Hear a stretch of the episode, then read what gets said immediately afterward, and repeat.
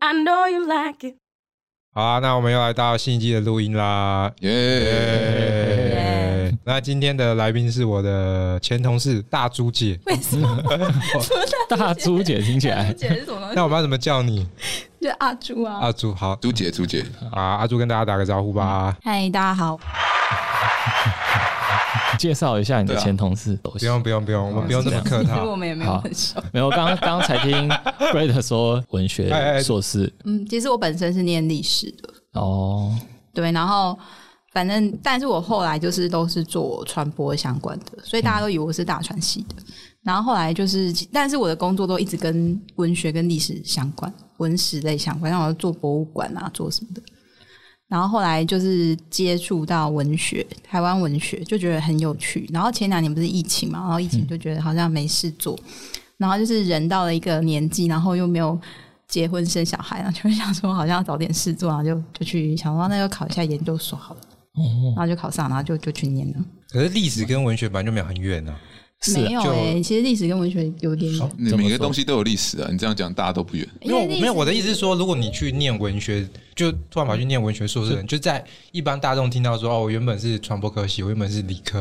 然后跑去念文学，他可能就有一个反差感。嗯可，是因为历史本身也是文著的，没有哎、嗯就历史其实是偏社会啊，社会学、政治学，哦真的是历史。然后只是是比较久以前的政治或社会，然后文学就是真的就是小说啊、文本这种，嗯，嗯，其实不一样。不会说分年代去研究作品。我是念台湾文学，所以比较是在日治时期。然后战后的话，战后因为比较多人研究，像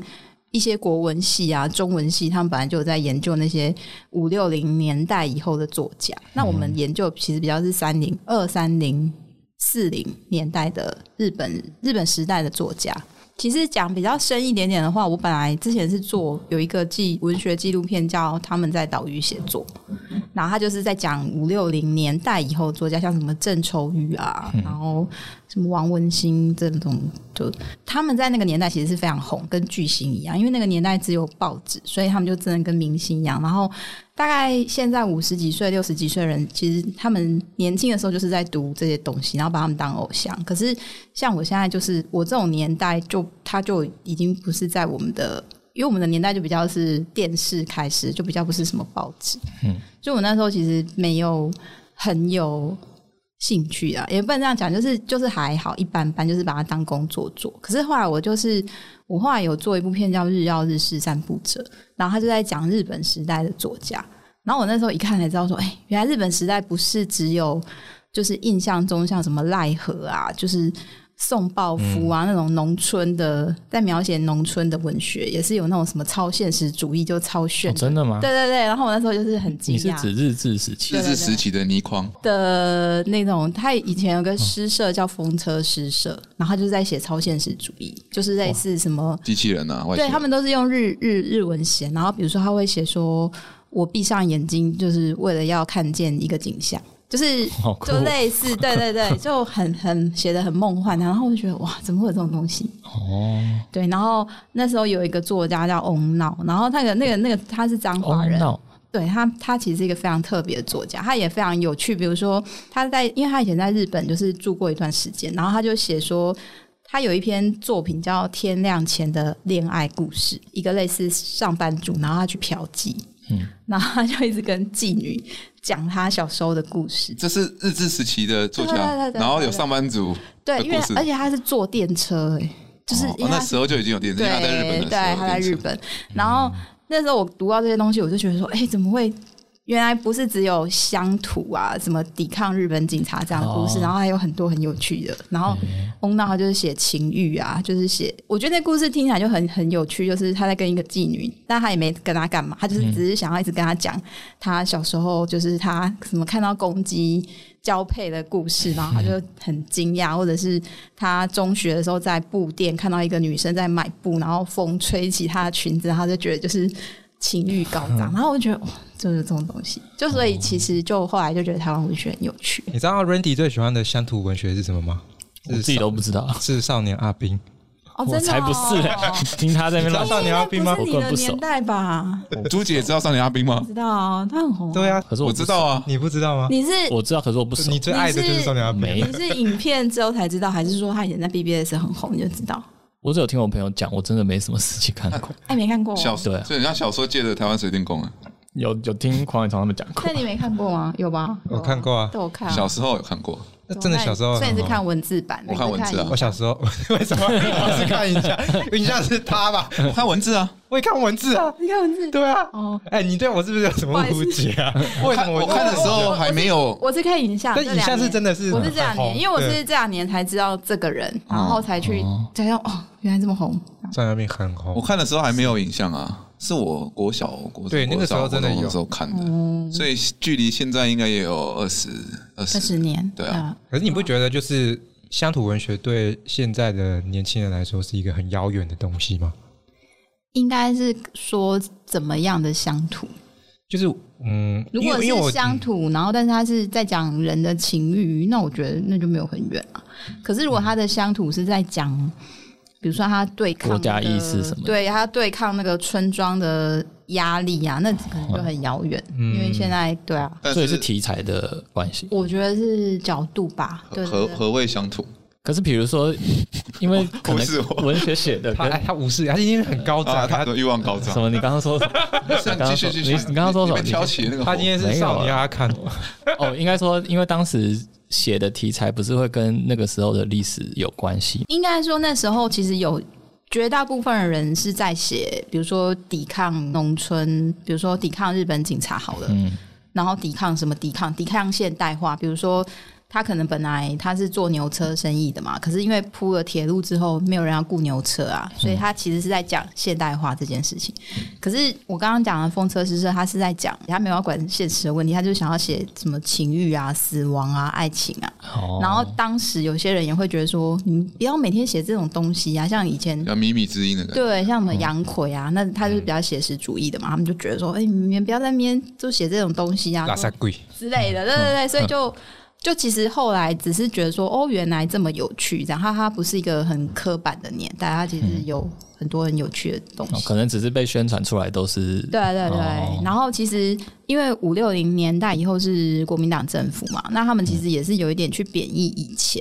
嗯，对，然后像比如说台语就被贬义嘛，乡土的东西都被贬义，哦，然后就会，我觉得那整个都被就压得很扁，然后就等于说，我觉得这几年这二十年吧，台湾文学有一点像是在解压缩的过程，就是把哦，原来以前大家也是开始慢慢发现说，哎，有这么多有趣的东西，嗯，所以以前就有文字版的《爱死机器人》，二十机器人是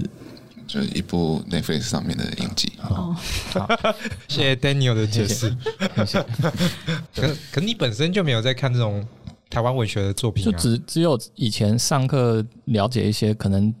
像是什么七等生啊，哦，哎，很厉害哎，这好像是现在比较被大家知道 的。对，那个故事很有趣哎，你要不要讲一下？那个其我爱黑眼珠的故事，其实听起来，你让他讲，你让他讲，你不要讲，你让他结讲。果只知道我还可以大概再回啊，跟那有什么对我关系？想要他讲，我只知道大概就是那个主角他不是外遇嘛，然后他就离开他的妻子，然后去去那个那个过为什程。么好像在跟老师讲话的感觉 一样？ 他就对我而言是老师 啊可，是你没有，好像老师在考学生的可感是这觉。故事最有趣的地方是，它最有名的一个场景就是一场大水，然后大家都趴在屋顶上，然后就有个妓女，她就是又 是妓女，溺溺水，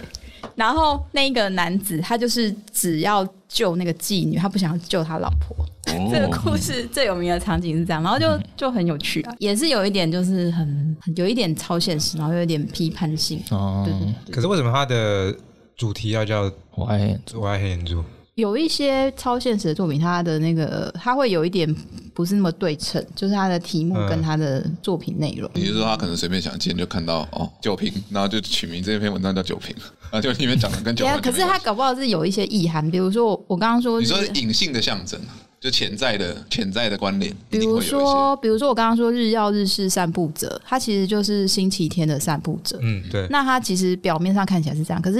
它其实就是可以牵扯到法国的波特莱尔，就是就是那个漫游者的概念，就是对他其实有时候有一些很深的。然后因为七人生我没有很熟，我只有就是因为我比较熟，就是比较日治时期的，嗯，然后我只有看过七人生的纪录片，就所以我没有非常熟。所以台湾如果文学要切，它它会怎么样是一个比较明显的区块？日志一定是一可能就块吗，战前战后，它就是分战前对啊，二战，因为为它的语言就完全不同，就是嗯二战前就是都是用日文嘛，日文嗯那二战后就是用汉文、中文，嗯嗯然后所以为什么 那些以前日本时代的作家到二战之后，他们的作品好像写的不好，因为他们其实他们的第一母语是日语，嗯第二母语才是中文，嗯，所以以前他们也是被贬义说，哎、你们就是大家都觉得说，哦，以前那些台湾乡土作家的的作品好像不是很好，有有、哦好像有这样的概念，好像。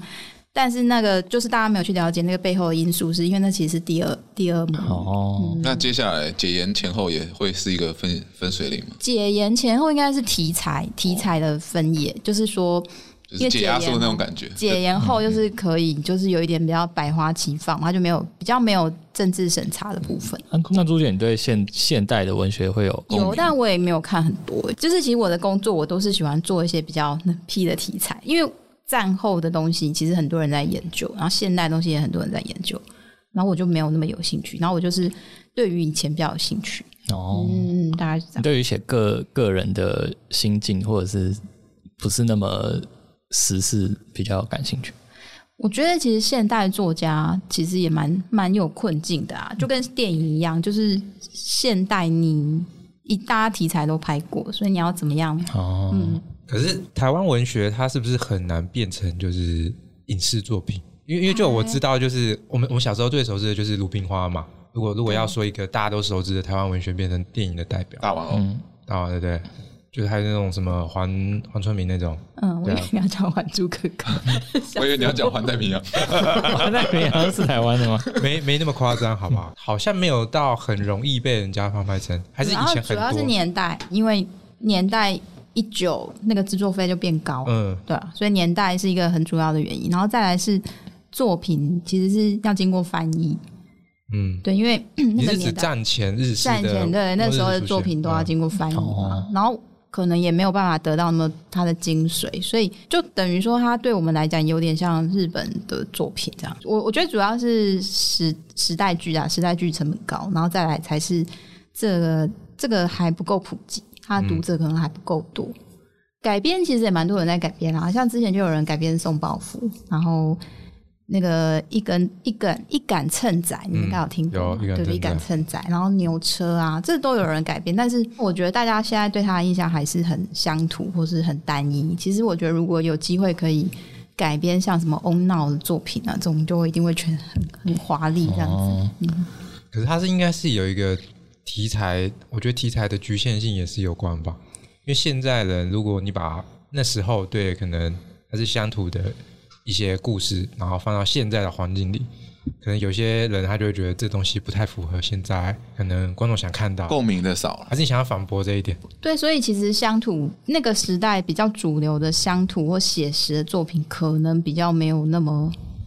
可能就是现代来讲还要再转译或是找出现代的观点。可是如果像我刚刚讲，像超现实或者是哦，他就嗯，像翁闹，我觉得他因为翁闹都在讲情欲啊，然嗯后所以我觉得那个就跟时代没有。翁道还有一个故事很有趣，他就是他就是写一个留学生，然后去日本留学，然后他就是在吃茶店，以前有那个吃茶店，嗯就是有现在也有女女给的那种，对对对，就是有陪侍的，就是那种，然后、哦，哪种吃 茶店？对，然后他他就是遇到一个女生很漂亮，然后他就很喜欢她，然后那女生是从北海道来的，然后他就一直很想要追求她这样子，然后反正就是交往的过程中，反正他后来就是在这过程中想到他在台湾也有一个未婚妻。然后也是为了他，就是不跟家里指定的那个人结婚，然后他就是跑到台北，也是当吃茶店的女店员。就是他，他就是在这过程中想说，哦，对吼，他其实也有一个有有一个人在等他，在台湾等他。然后后来他就是想说，诶，哎那我是不是应该回去看他，还是怎样？然后后来他想一想，他觉得说， 哇，其实台湾跟北海道到底哪一个比较远？就是就是就是他写到后来，你就会觉得说，就是一个 很强哎、 渣男，渣男，对，所以就是这种故事，其实也都还蛮蛮有趣的啊、蛮有趣的，可以哦可以，其实是可以到放到现代。之前不是有翻拍，可是那就是那种主流国家意识的题材，那个跟九份那边有关的叫什么？梁朝伟演的悲。情城市对对那对也对太对，久吧， 大哥，最近你知道最近有没有大我哥，大哥，呃，去年了，去年，啊，我这算我人台湾人这一部嘛，对不对？ 对啊对啊对啊对，他 有点久了，对了大吧？那在讲嗯二，啊，哥。可是背景城市它本身也不是文学啊，但侯导导出来就是个就哦，变成没有啦，他他他他他对他意境蛮深的。嗯，对啊，我那们你本身也爱看电影，也爱看小说，其实我以前，其实我以前没有那么常在看书、诶，我以前是大概，因为以前都在做电影相关，所以我是一个礼拜看一一两部电影的人。可是我现在不太看电影，欸老实说，我现在把这两三年都在看小说。因为现在电影出招烂字太多嘛。 屁 啦，没有啦，现在就但是因为好莱坞产量现在没有了，现在都在没得了。看，现在都在看那个歪歪小说，现在对对对现在比较常在看小说，就是看看我的像什么日志啊，或者是什么那文学各种，是因为硕士班的关系吧？有一点呢、嗯欸而且而且电影我觉得也是会有一点，可能这两年真的产量比较少，然后真的吗？电影一样有瓶颈，就是说。就现在有很多很好的电影，可是你就会觉得说，这个谁谁谁以前也是拍过什么什么，就是、哦，就对啊是有点就换跟换个手就法跟，文学面临的困境有点对类是一似。啊 样的，嗯嗯，对啊，对，好像只是因为他之前没有深挖过文学，所以他在文学上找到很多不一样的乐趣。电影他可能已经看的差不多了。嗯哦，对，因为我看文学是看比较久以前，那你如果现在一样看现代嗯文学，你还是会觉得说，就是那个可以讨论的范对啊围变得去异世很界了窄，对啊，很窄很窄。 我们都去看，我们都看去异世界的，这样有办法增加我们文学素我没有养我吗没有？看看欸异世我没有界，看诶，真的假的？是什么陷阱吗？没有跟少就是年 阿斌一样吗不是，现在有很多小说都那种什么穿越到异世界，哦。然后身上突然拿到一个什么外挂的那种，其实我刚刚听说芭比也是有一点这样，有一点穿越，真的吗？对，穿越到真实的世界，穿越现在比较大家人比较多知道的应该是陆剧啦，对啊，陆剧嗯太多穿越了。哎、可是我有个问题一直想问，好，就是因为其实现在有很多的那种奖金店的一些文学比赛啊、呃像什么玲珑山啊，或者一些就是比较老的这种，可是他最近几年，你其实看他得奖的东西。很多就是这种很新的东西，这种穿越，然后变成一个椅子这种，我觉得哇，他的评审的尺度变很宽欸呢、可能不得不吧，就不能一直重缺啊。而且评审也要开始打开他们的视眼野光。欸嗯可是我一直、哦我一直觉得说，我本身一直以为说他们这种讲设置版就是为了保护就是某一块的文学种净土类了，，最后一块净土的感觉。就其实不是，对不对？因为我其实我曾经投过很久以前五六年前什么什么，但但是哦但是那个你投什么黄那玉个郎那个那个时候我不跟你们 讲，可是那个时候就是他第一名就已经是一个穿越到异世界的一个女生故事，那故事就是很像我们看了 YY 小说、网络小说，他就给他手讲，然后最后看了就是后面几年就是也是都是很多这种题材的，我就想说哇，跟我想的有点不太一样哎、那你有看他的作品吗？你说谁的？你说那个第一名，对对对，我就大概看了一下，他就觉得他就不怎么很样的啊？不是，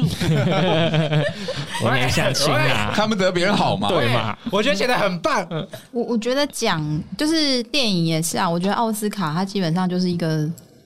只是一个时代的口味而已啊，嗯。嗯就是你其实看某些，你就知道说，哦，以前可能某一段时期在流行同志同志题材，嗯那你就觉得哦，这应该就会得奖。然后后来慢慢的，可能越来越多，哎、肤色、种族、肤色，然后后来就流行，就是我觉得它就是一种讲流行，好像有点轻佻啦应。该说它会轮回，就是对对嗯就对，对跟时尚是一样的事情。对对对，它其实是会需要跟着转变的，因为嗯你一个奖，你不可能你都不理现在的作品啊，然后你就一嗯直重缺，嗯嗯你就跟这个时代没有关系，所以你还是要去打开你的范围，然后但是你还是要保有你的风格。对，嗯嗯，所以我下次要写穿越异世界的题材。因为你看他们也会老啊，啊万一他现在参加这些的人玩的这些人都是年轻人，他再用以前那一套他也玩不下去。对，啊，但是我也有听过一些影展的评审。然后就说哦，现在作品真的不怎么样。我也是有我觉听过啊得一定会有这哇种而且很多，对听啊过，很各多行各业我嗯觉得一定都会有。对啊，但但的确有时候还是会有一两部，就是大家会觉得哦，就都觉得很好。嗯可是可是你也可以明显感受到，我觉得应该不是数量变少，啊我觉得是因为以前的东西累积太多，所以你就会觉得说哦，好像以前很丰富，可是以前也是一两部一两部，每年几部这样子累积下来的。真的吗？我以为是因为现在的选择太多，所以大家产出就没有像以前可以大把时间投入，就专专门写好一部作品。觉得这也是，这也就是是很对，很本质的。就是其实朱姐她曾经是一个策展人，她曾经办过营长，那这其实对我们三个来说是比较遥远的一件事情。就是我们知道这个东西，可是我们不可是知你们道。会想要知道影展吗？你们以前有在看吗？我是有啊，他们两个我是不知道。那影展感觉分很多哎、嗯你看什么影展？我看什么影展，就是最最基本的那种台北电影节，还有金马影展。我有看我们社团惩罚影展，花了放，什么社团嗯你？说影影展是指去现场看那个整个仪式跟也没有，也就是没就有没有只是放电影啊。买票啊，就是一般电影上院线是院线嘛，商业片，然后非商业很多就是会做影展，啊因为它可能没有办法支撑一个商业厅的票房。我不会，哦我没有去看过现场的影展，但我看了很多影展片，这样算吗？因为算啊算算了算了也，就是你只要喜欢去那种什么真善美那一种都我算。都去长春国宾 啊，对啊，对，也算了也算了都。会员吗？大家都会员。有点光点啊，那长个长春国宾，那个成品成品电影院啊，对啊，那就都是啊。你之前是当过策展人其实我比较不是影展呢、其实我我是线上，我是线上平台，对啊？对对。然后影展也有，但它不是像那么大型的，因为我以前是就是 CNES 影展。嗯，影展的片量大概二三十部这样，可是因为像台北电影节跟金马都是那种几百部，嗯嗯，可是他到底是要怎么从国外选片？反正就是影展大部分就是他们就是会注意国外的影展，然后国外影展有什么片，然后有时候你就会去跟他要那个样片，然后他就那要要要样片是可以直接要，然后不用给钱不用给钱，哦，这么好啊？对，嗯那我他们可以也他们也上不了线，他们也赚不了钱那我。可以去诈骗吗？就是说我要你们的是样比片较，少人。你还是得有个名目哦吧，一个名义去去好啦跟啊好啦好他啦索取。 OK，OK 对啊然后因为我也有当过就是制片嘛，呃，简单讲就是说我以前就是砍人家价钱的，然后后来我也就是有面临过那种人家砍我价钱，就大概是这样。就反正大家就是会注意国外的影展，台湾啊台湾的做法，可是像国外的做法，它可能又会更前面，或者是台湾一些比较大的片商，它可能已经大到说比较好莱坞的做法就是。或是比较大的投资的做法，就是他还没有拍。比如说有一个导演啊，你觉得他很厉害，然后他拍完一部作品，然后很卖座，那他可能下一部他还没有拍，然后大家就已经跟他签约，然后就是已经跟他讲说，哦，那你下一部片我要了这样之类的。你说直接签他的海外授对权，对对，这不过当然这个就比较是，这比较像销售了，它可能也不是影展，影展可能都还是比较是。就独立一是点看别人，台湾的话会看别人的影展播什么片，但是国外大的影展，它的确也是会有我刚刚讲的状况，就是他跟某些导演就是已经比较熟悉了，然后就直接去邀片，就说、哦、你最近有没有什么新作品啊，或者什么？所以你一直说台湾规模比较小，所以还是在模仿或者是参考别人的。台湾的比片单较，的台感觉湾好像那个选片人比较没有那么有 sense 也是有 啦，也是也是也是有那种就你是很可嚣以张，对啊，也是有呢。 你们虽然你们说你们多少听众，我我我得不起，我怕里面有没不知有道什么 没有不用担心，不用对担心。对对，没有没有没有，我需要处处小心。就是台湾有些资深的选片人也是，就是他他可能也是都已经有人脉了，然后可能都知道一些消息。那就没有影展片可以进到好莱坞或是得奥斯金像奖之类的吗？记得有不是吗？你这个问题蛮奇怪的。嗯就是因为奥斯卡的片就是要可以入围奥斯卡，就是你要在美国院线上映嗯上映过。对啊，那我说都不会有那种，比如说是璞玉啊，普然后语散在这个，他是说像是影什么？展里如面果有一个阿富汗的某一个导演拍的有啊，很有啊棒的那种纪录片，就小制作，它可能真正被放在很有啊地区性的影展，然后后来是因为大家鼓吹，然后后来上了院线，然后进了奥斯卡。就是他还是要想办法这种可以红。就是呃，我觉得跟乐团一样，就是嗯台湾的哦独立乐团，就是感觉就是比较小，可是国外的独立乐团是很大的，它可能就是。嗯它只是非不是商业的，它是独立发行。可是有的独立乐团其实就是独立乐团有很多厂牌了，对它也是巨星，然后对所以像国外有很多在投资独立，像比如说布莱德比特，他就就是他就有一家制作公司专门在投那个就是独立片，对啊，所以其实也是有很大规模的独立片的公司，人家一直在讲说《寄生上流》，它是因为真的是行销做的太好，才导致它在全球卖成这样，然后最后甚至得奥斯卡。没有，我觉得奥斯卡就是一个潮流。 我其实，嗯我其实我觉得奥斯卡就那年最红的是什么？这样就有可能。哦就是它是一个趋向嘛，就你真的不可能，你现在拍一部同志片，因为同志片现在可能已经不是最最最主最流的主流的，嗯然后你现在拍一个同志片，你要真的要拍的。极好，你才有可能去抢到那个对啊，所以我觉得就是它，它其实也是一种政治跟预测，就是一种趋势，对啊，潮流趋势各种。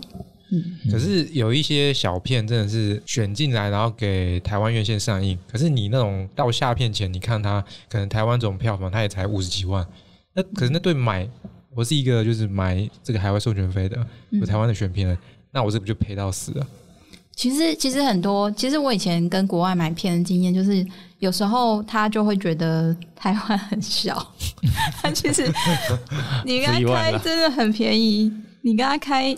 你就有点羞耻的价钱，他还是会卖你。真假真的我后的？来就想说，我后来就想说，我觉得他一定是觉得说，在一个送的啦遥远的东方，有人 来信哦要跟你买这个，他就觉得嗯，好啦，OK 啊啦他。觉得在一个遥远的东方有一个小岛叫福尔摩斯 啊，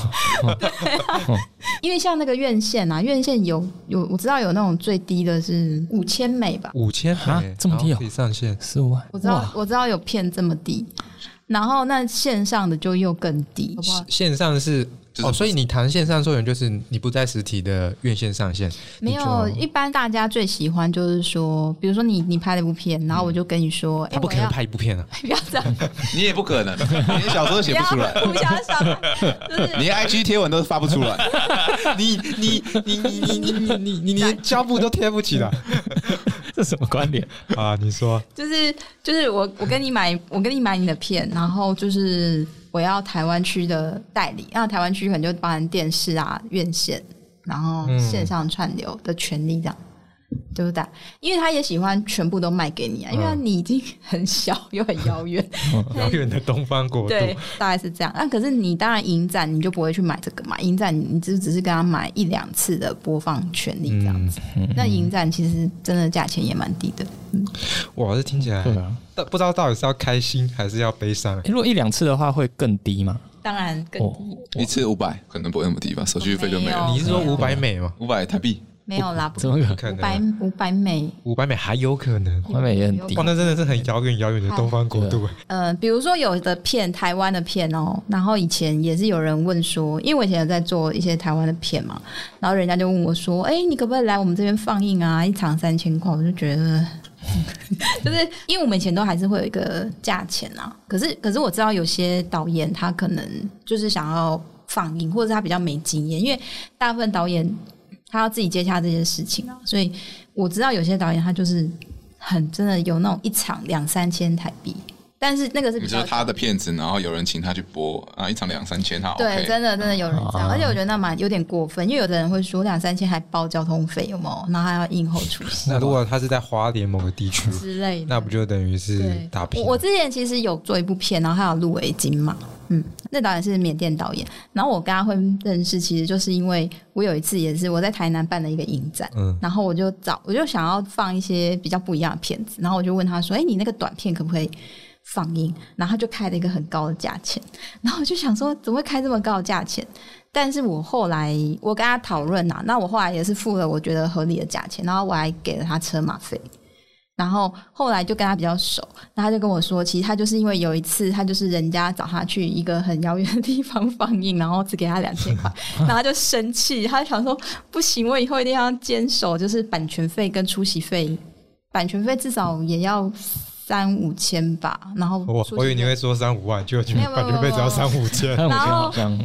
短片可能三五千啦，嗯可是长片可能又更高。你的价格啦， 我的长价片格可能到一万吧， 对，然后他就想说他要坚守价格，所以那时候刚好我是第一个打去问他， 他他想要坚守价格，啊， 然后后来反而我就我那时候就吓到，想说哈，原来他这么贵，然后他这么会谈生意，就是我那时候有吓到，嗯。然后后来知道说哦，原来就是因为上一个被骗的，可是这样听起来，如果很多导演如果都自己处理这件事的话，那它其实是一个很不好的恶性循环啊。我说，就对台湾的这种影对，片生态来说，所以我因为大家都在在乱满天的杀价啊、现在比较好，现在但比较好但短片可能还是因为短片可能还是比较没有那么多播放机机会，所以嗯很多短片它可能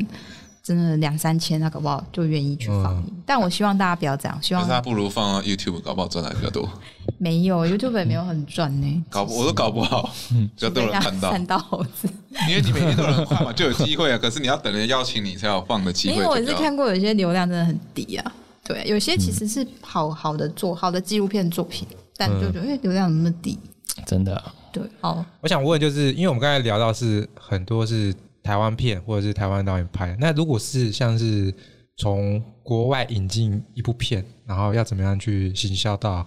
就大家的视野？因为其实有一部一部片是 Randy 很爱的嘛，就我刚才讲的《猪脚》是不是阿兵啊有猪不是少年阿斌啊，猪脚是不是有行销过那个松子的一生？哦，对啊，令人难我看了三次，哦，真假？哦哦对啊，那是我就入电影圈的第一部作品对，，像那种就是他应该也不算大众吧，四百万的票房。也不算大众吧，对不对？它哎独立对啊，应该说，其实好莱坞八大之外都算比较算独立片，其实可以这样说。嗯，哦可是那部不是红的程度几乎跟原先片没什么 差因为行销做的好，哦，真的耶对啊，像那种如果你从国外引进，那你要怎么知道说它会是个宝还是没有？就大家都是瞎子摸其实象那，时候那家公司叫前景，老板人还好啦，但是他很会买 片，好然后他真的很会买很片，会买片是指最后的投资报酬率很高的意思 吗？他以前他在这个之前的一个他选片选的很好，叫做可鲁，再见吧，可对对，再见吧可鲁。哎、那个那个狗狗的啊，然后那时候他就是说，他去看那个片，他去看全场都在哭。他好像应该也不会日文吧，他就觉得全全场都在哭， 他就觉得哦有他搞头，他是前景，然后然后他不看听不懂日文，前前景，因为他就是台湾的发行商啊，他也做盛夏光年啊，以前啊、哦那个年代前景是商啊，我以为你说那个人叫前景他，误会了，他误会了。哦我说叫前景的还不会日文，哦哎、叫全景也蛮酷。然后反正松子应该是因为松子的那个导演的前作是叫、哦，我突然想不起来《下期物语》。哦，对对对，他可能是就是那个前作让他就是觉得说，哎、这个导演的下一部片。哦，那他在日本好像也也也蛮好的，也对啊卖的还蛮好的，然后就把它引来台湾。那引来台湾那时候除了上映之外，比较特别的是，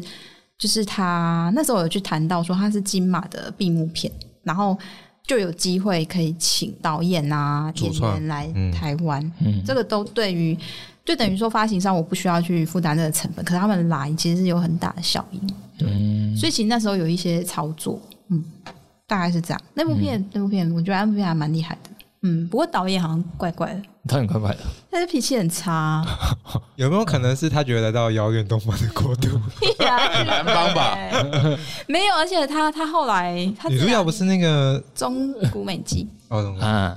因为导演前两年好像也是不知道是 Me Too 吗还是什么的，哦是哦我觉得他好像不是 Me Too，我觉得他这个人应该是有一点暴力倾 向，他好像好像是打人还是怎么打工作人员哇之类的哇，在。祝福啊这他。种艺术家型导演，对啊，我觉得日日韩好像都有一些怪怪的，嗯， 台湾也有啊，台湾也有。例如呢，会被关的那个哦， 被关的盐水鸡嗯吗？盐水鸡，对啊，盐水鸡还是有名嗯我的。纽扣掉了，盐你这水鸡谐音学的不错，盐水鸡，它也是蛮有名的啦，可是我也觉得他是真的蛮有才华，嗯，而且他我看完盐水鸡的滋味，我觉得他真的以前没被关真的 太可惜了。可是我就是身边认识的那种有我认识的女性导演，真的就极度没办法原谅她。因为他很，他很，我也是听说，因为我们跟他一起工作过，但他就是好像很贬义女性，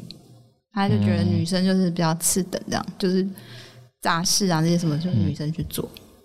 男生比较尊贵。嗯哦，男生比较尊贵啊，那完蛋了，但但他他，我觉得他作品我是真的觉得蛮好的，哦她得奖率有够高哎。对，但他现很在扯欸、嗯好，我们要再不要再聊潜盐水鸡，他们就不知道盐水鸡是谁对啊啊，不知哦道，我不知道也是你们没看过有什么盐水鸡的字张作骥 啊？仓促，你讲出来，反正没差，反正我们这回家这样 Google 一下，张作骥，我觉得他是因为就是台湾侯孝贤那一辈以后，我觉得他是真的是很有才华的。那是几年次的，他现在大概很快六十了吧，你不算老，可是现在感觉后来就哎、再讲下去就得罪 人，不会啊，不会，你讲你 讲，没有啦，这样就就是后来我就比较没有那么突出，哦，你觉得台湾导演有断层，对不对？有一点，这你说 的哦、就哦大家都这样认为啊，嗯因为现在就是，哎、张作骥已经六十嘞，那在下面四十、三十，基本上就是像是杨雅哲那一种。对啊，可可是是杨雅哲也是很多正反持正反意见很多的人，嗯，对啊。然后再来就是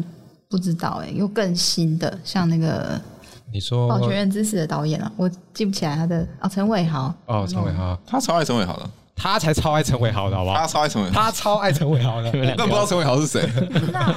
就拍那个是他很爱陈伟豪，他每次都跟我讲，哦，这陈红伟衣豪，小女孩红衣不是小吗女？孩啊。但你有看过《保全人之死》吗？哦，诶，以前有看过片段，很厉害哦。可是我就不喜欢等一他下的片型啊你去看，你去看那个我跟你讲那个葬礼了没？啊。他女朋友超爱一当十三，哦，他女朋友是一当十三的忠实粉丝。你有看吗？我没看，你看他啊很喜欢依依，啊，你喜欢他，他对对对，他喜欢依依，嗯他女朋友是那种喜欢法国新浪潮电影的我也人，很喜欢依依啊，依依好看。对啊，可是依依我小时候看不懂，我小时候也看不懂，我现在也看不懂。啊哎你还哎我连听都听不懂。你还年轻，没有，我之前有重看啦，就近期有重看一次。呃，之前几个月那个时候 Netflix 还有意义的时候，好像是你大战十年后再看你就流泪了。我我就流泪，是不是？我就会知道为什么一要拍大家背影了，是不是？一啊，为什么你都要拍大家的背影啊？因为大家都看不到自己的背面啊。你说是不是？我十年后就知道为什十么？年后就知道了，哦，OK 你就 OK，知道吴念真的心情。好，对好回去恶补。你还是看一单十三，为什为什么？ 一一真的是中年人的电影，哦真的吗？哦，我看你们都还年他他做了一个老灵魂，魂，你不知道？嗯可以看一下，可以看一下。可以看啊。对啊，所以你最近都没有看电影了，新的对啊，叫奥本海默，哦，要不然好像那个海那个导演不是之前的我们都有看吗？诺兰吗？对啊，诺兰，诺兰也需那要个导演那个导演啊。 我就突然忘记他名字。哎、你们有看过他《记忆裂痕》吗？就是他系列记忆拼图吧，是那个没有很完了剪辑非常乱的那就是个，对，他有对啊两个版本，那个、就是简单他为了怕忘记，他对啊对啊，把东记西忆拼图吧，我只有看过人骨拼图，你是说那个手上有时间，那别人可以偷走他的时间那个吗？不是这个不是吧啊这个是终点那叫终点站，好不好那叫终点站。被你发现 了，记忆拼图没因有。为他这部片没看过常被拿来说，他整个那是他叙述早期的叙述片吧对叙事真的是线，记忆拼图哎、对啊，就那是记忆裂痕是什么？第一眼我不知道是什么，歪歪小 说吧， 听起来有点歪。像可能台湾乡土文学吧，哦，记忆裂痕嗯没。有，没听过，那是早期的哦。哦，记忆裂痕。对他算是哇呃难过最早被人家记忆裂痕是吴，宇森我操，也是大导演嘛，对啊吴宇森大导 难演，过。好了，胡宇森也是大起大落啦。后来就嗯好，那我我们今天的节目差不多到尾声了啦，哇，那我们就请我们的朱姐来介绍一下，跟观众介绍一些，如果你真的想要读乡土文学，就是战前跟战后有什么可以推荐给大家的？虽然你刚才已经推荐很多了，而且你一直在讲某某一个作家，但如果现在把那个作家封印起来，还有谁是你推荐？哦 no oh no，哦，no，你刚不是讲 Oh no 哦 oh no， 哦 no 是 谁哦？No no，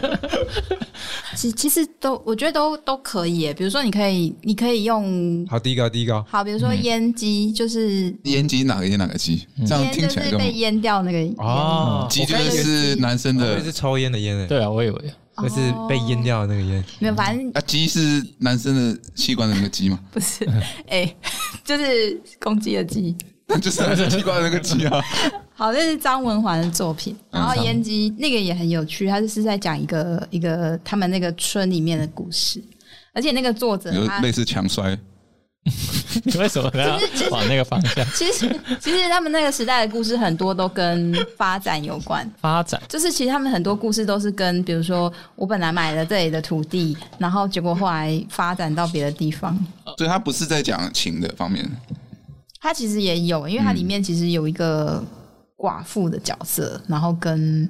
跟一个就是她就是身心障碍者，就是她有个女生，她就是嫁给了一个身体很弱的男生，然后后来她就是在 这不就是强摔的剧情吗？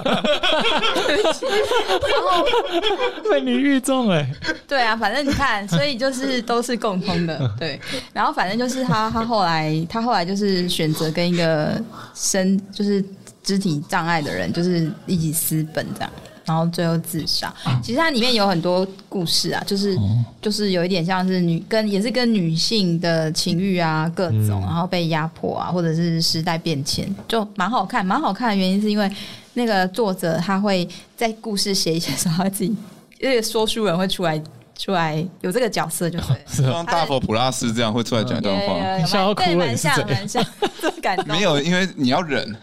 不要才忍。会哭，对对对，就有点有点像大。我那时候看的时候，我也是觉得有点像大佛普拉斯，就是哦那会很出戏吗？你会觉得很有趣。哦对对对，懂你会觉得这就是，你会觉得这个作者的个性很像那个公道伯，他就是会突然冲出来说：“哦，让我来说几句公道话的。”然后我就觉得哦，就很很有趣，就是这个是一个这样。 好，那第三名就是刚才讲的烟机 A K A 强摔的故事。 好，那第二名，第二部，第二部，不第是二，名第二部啦，不是第第一二名部也可以，比如说像之前有那个吕赫若啊，哦，吕赫洛，对，那他的作品，他的作品有的也是吕赫洛是客家的作家嘛，嗯对不嗯他对？是客家的作家，但他其实不会说客语，嗯，所以其实以前台北歌手那个那个戏剧，他他其实是不会说客语，可是因为他是客台，所以他必须要让吕赫洛说客语。他在里面是有说客语，嗯反正我觉得可以随便选啊，因为我以前。当我还是个文盲的时候，嗯我就是选作者帅的，嗯，作者帅，你说长相吗？还是名你字看过帅？超帅的好不好？你还看得到他的脸啊有照片啊，哦，嗯，超帅李，赫就若是他就是台湾那个时期的一个算是什么美名男子。所以你也不看。名题作家材，你也不看文笔，就看帅 不帅。也其是一实我个以前选大学，我以前大学，哎，这样你，去挑嗯书，书店挑书很方便嘞，就开第一 页。因为我以前大学，我以前大学做报告的时候，然啊后我第一次，因为我是历史系的嘛，然后我就做，因为我们那时候虽然反正还是比较中国史，然后我那时候我的大学题材第一个主角就是汪精卫，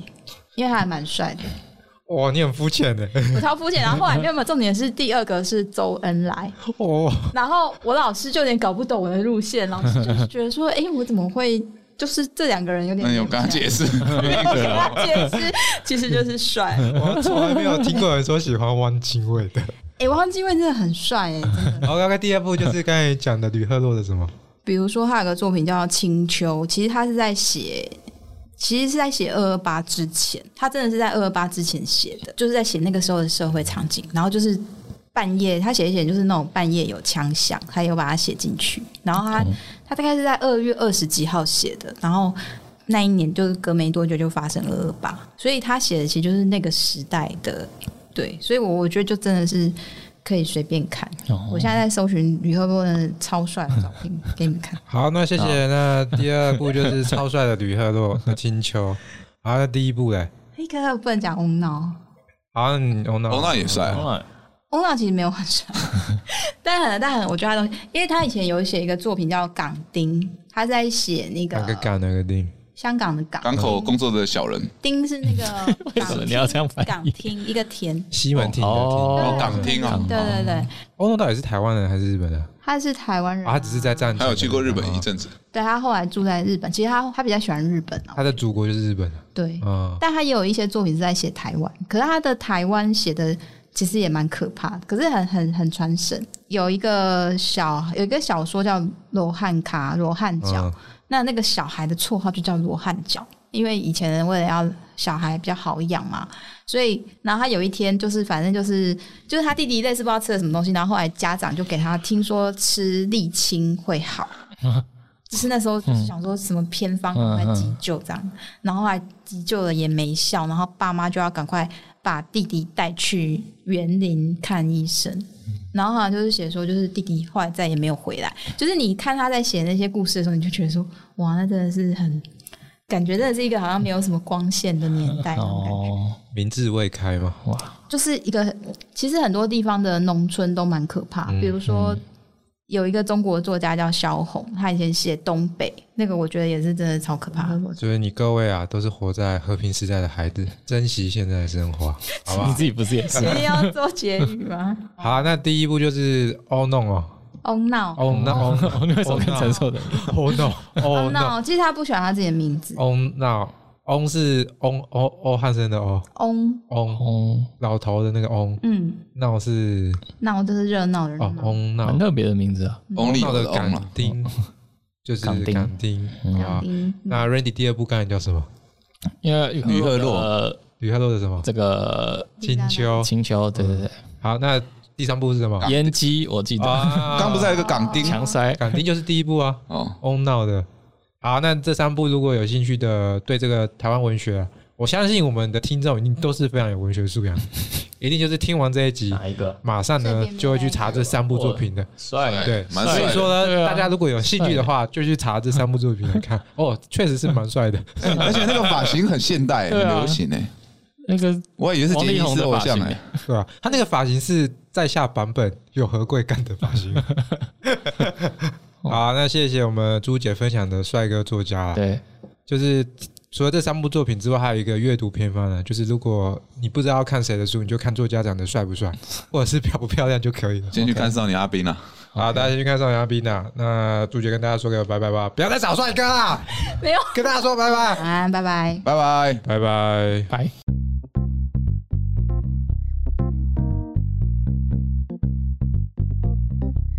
Come on, come on.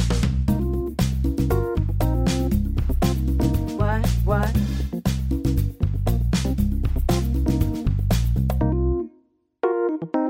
I know you like it.